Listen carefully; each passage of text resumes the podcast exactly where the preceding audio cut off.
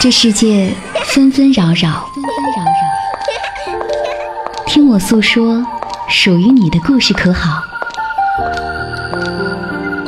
我是你的情感顾问小资，我知你心，我知你心，我知你心，我知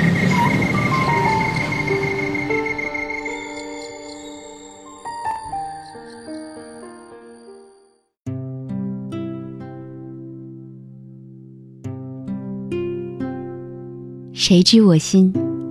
你好，我是你的情感顾问小资，我知你心，关注你的内心和情绪，给你推荐最专业、最靠谱的心理咨询师。请说出你的故事，我们一起寻找最好的自己。欢迎你把心事儿、故事发送我的 QQ 邮箱幺七二八五二八四四 @QQ 点 com。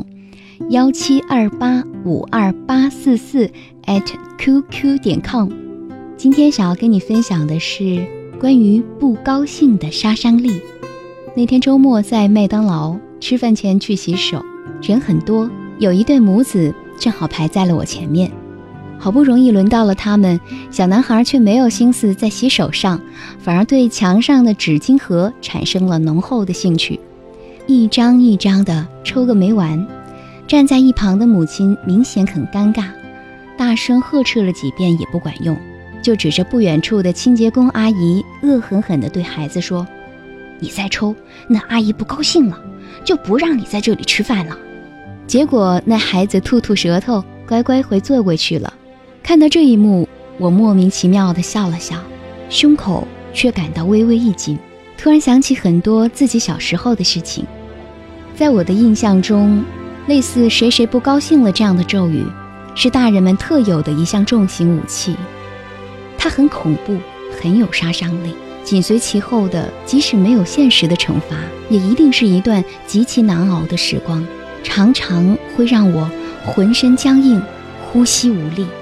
印象最深刻的一次，是个热闹的大年初一，家里来了很多的叔叔阿姨，每个人似乎都很开心，一个接一个的捏着我的小脸蛋。其中有一个叔叔的手劲儿特别大，疼得我一下子哭了出来。别的阿姨立刻蹲下来哄我，奚落那个叔叔没轻没重。这时正在厨房里忙活的妈妈听到了，却赶紧出来嘻嘻哈哈地跟大家说：“啊，没事儿没事儿。”然后低下头朝我撇撇嘴：“别哭了，大过年的你再哭，妈妈可不高兴了。”然后我就不哭了，真的，一点都不伤心了。像个奇迹，可是很多年过去之后，我却突然在一个恍惚的清晨，对这一切有所怀疑。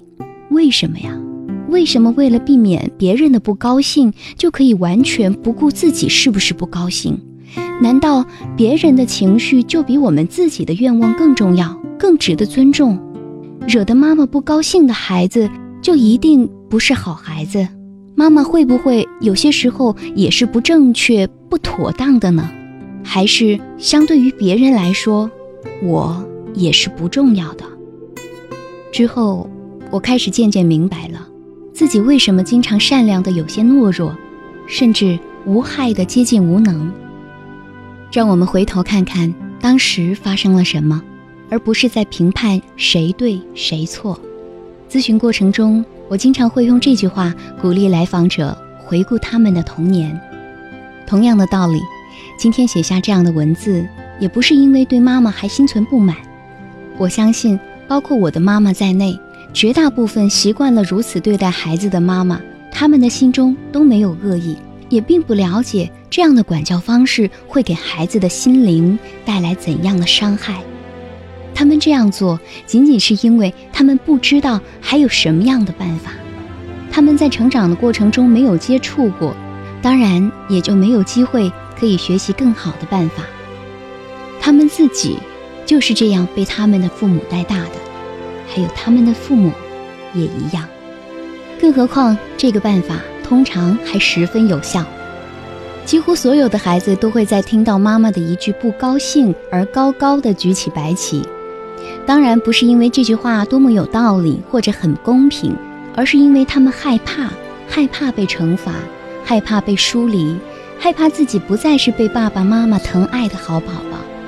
一个孩子在父母面前有多么娇弱，多么无力，需要我们十分努力的去想象。而这样长大的孩子，在成年之后，虽然意识上也不会再随便为了谁的一句不高兴就改变想法，但请稍稍留意他们在生活中待人处事的方式方法。我们其实很容易从他们的身上找到这些童年经历的痕迹。面对选择。他们经常会举棋不定，犹豫着：如果我这样，别人会怎么怎么样？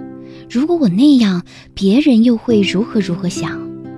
而这里的别人，可能是你的老板、客户、亲人、朋友，也可能是个看不清、摸不着，但又时时刻刻在他们头脑中的一个模糊印象。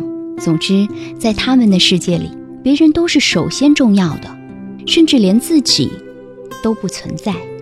比如一个总是搞不定太太和妈妈的好好先生，他总是受困于很多家事，都找不到一个让婆媳双方都满意的美好方案。当我限定了一个具体的事件，追问他，那你觉得这件事应该怎么合理处理？这时候他只是愣愣的眨眨眼睛，好半天都想不出应该如何作答。似乎在他的世界里，什么事情都没有是非对错。终极目标就是要让某个重要的人感到满意而已。所以，今天的爸爸妈妈们，如果你们也不想自己的孩子将来成为一个如此可怜的空心人，就请在培养孩子的优良品德之时，用温柔而坚定的语气为宝贝解释清楚：麦当劳的抽纸是用来擦手的，浪费纸张不环保。